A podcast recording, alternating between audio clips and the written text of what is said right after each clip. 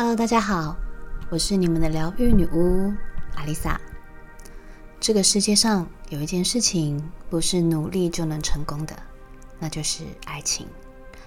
相信大家曾经都有为爱情伤透心、盲目执着的经验，或是很想谈恋爱却总是找不到适合对象的空窗期。我其实很少在我的课程上聊到爱情这件事情。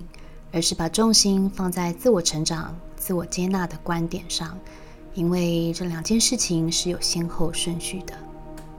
我们曾经聊过，当你该解决的情绪或是该完成的课题没有完成，每一次会遇到的对象都是大同小异，结局也都会用差不多的方式收尾。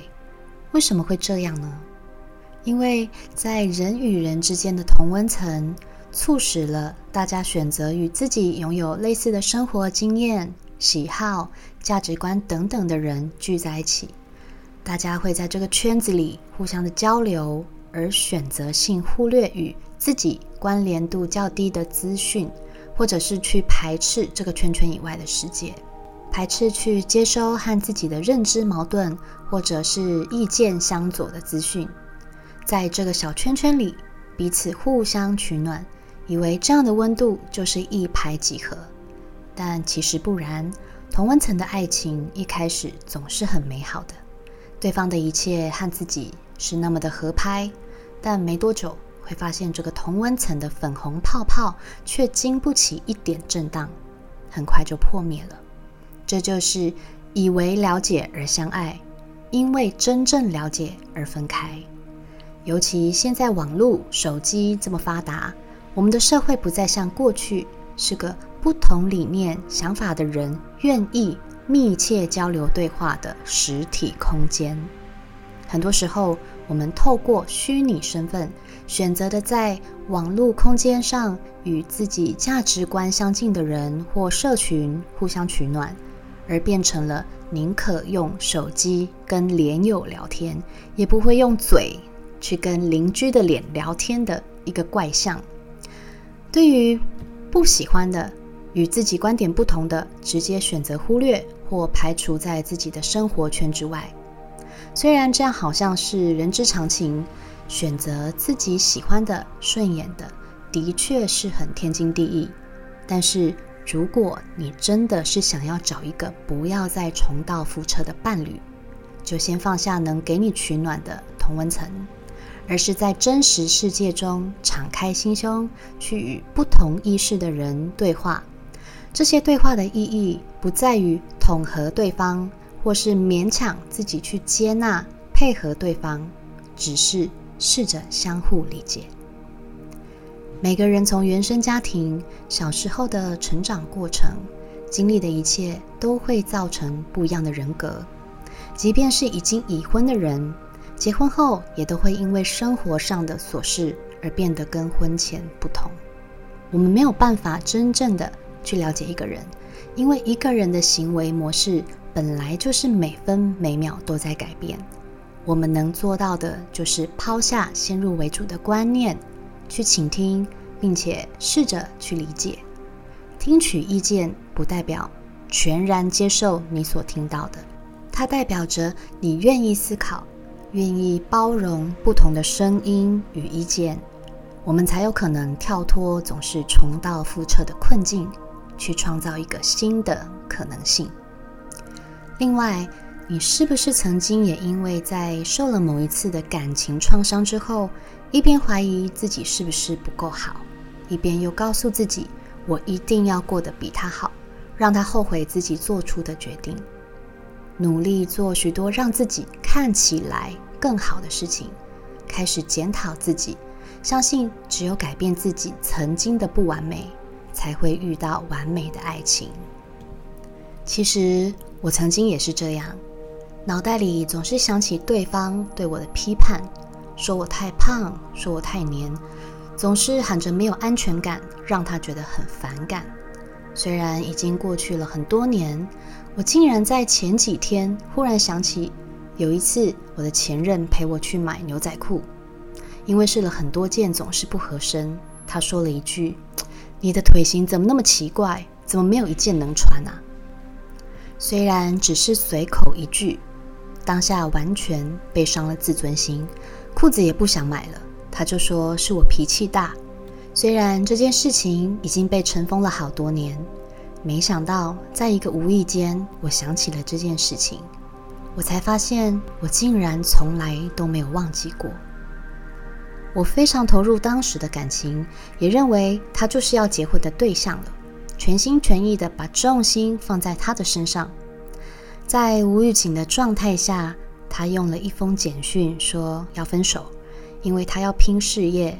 因为我太黏了，让他喘不过气来。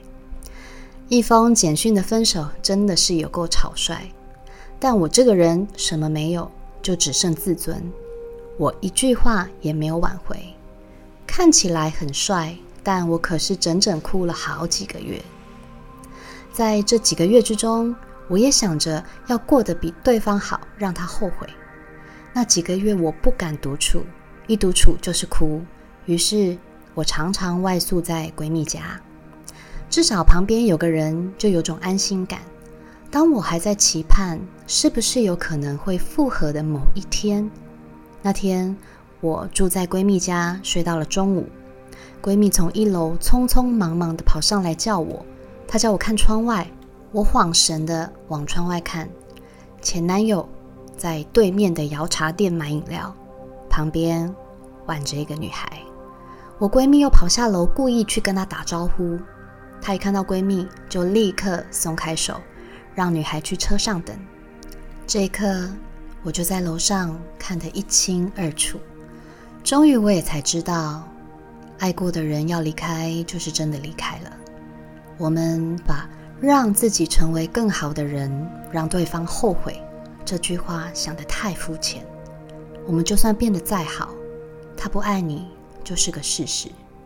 既然都不爱你了，又怎么会后悔呢？就算你努力的改变，逼自己减肥，逼自己成长，逼自己去学习完全不感兴趣的东西，那些都不是你真正想成为的自己。你以为变成别人眼中的更好，可以得到爱情，但最后我们却流于平庸。反而失去了专属于自己的光。我们不需要为了任何人而变得更好，除了自己，你就是独一无二的你。他离开了，还会有别人懂得欣赏你的美。告诉自己，我就是这样的我，我喜欢这样的我，我就是这么黏。我就算身材不好，又爱着谁了吗？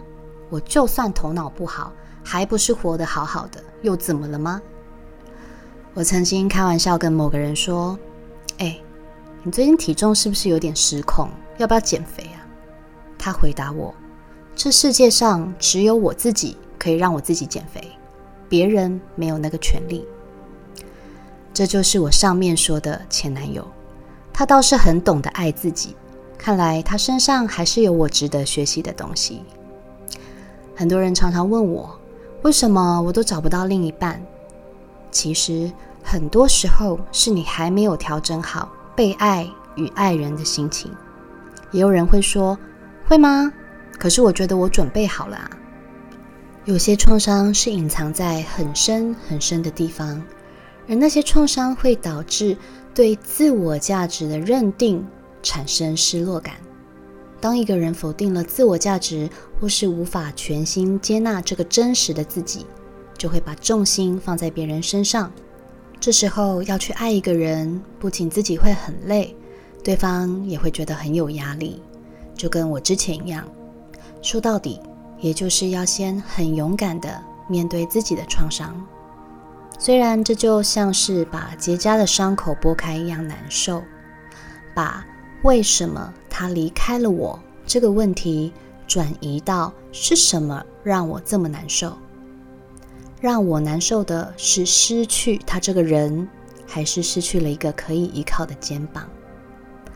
多一些时间与内在对话。当你越了解自己，你会越知道自己要的是什么，不要什么。你会知道，在你学会爱自己之前，其他人进入到你的生命中，最终都很有可能成为过客。要记得。我们无法给予别人自己原本就没有的东西，包括爱。在下一集，我将带大家做一个释放创伤的冥想，祝福大家都可以重新爱上自己，并遇到一个值得拥有你的爱的另一半。我是阿丽萨，我是你们的疗愈女巫，我在九又四分之三月台等你。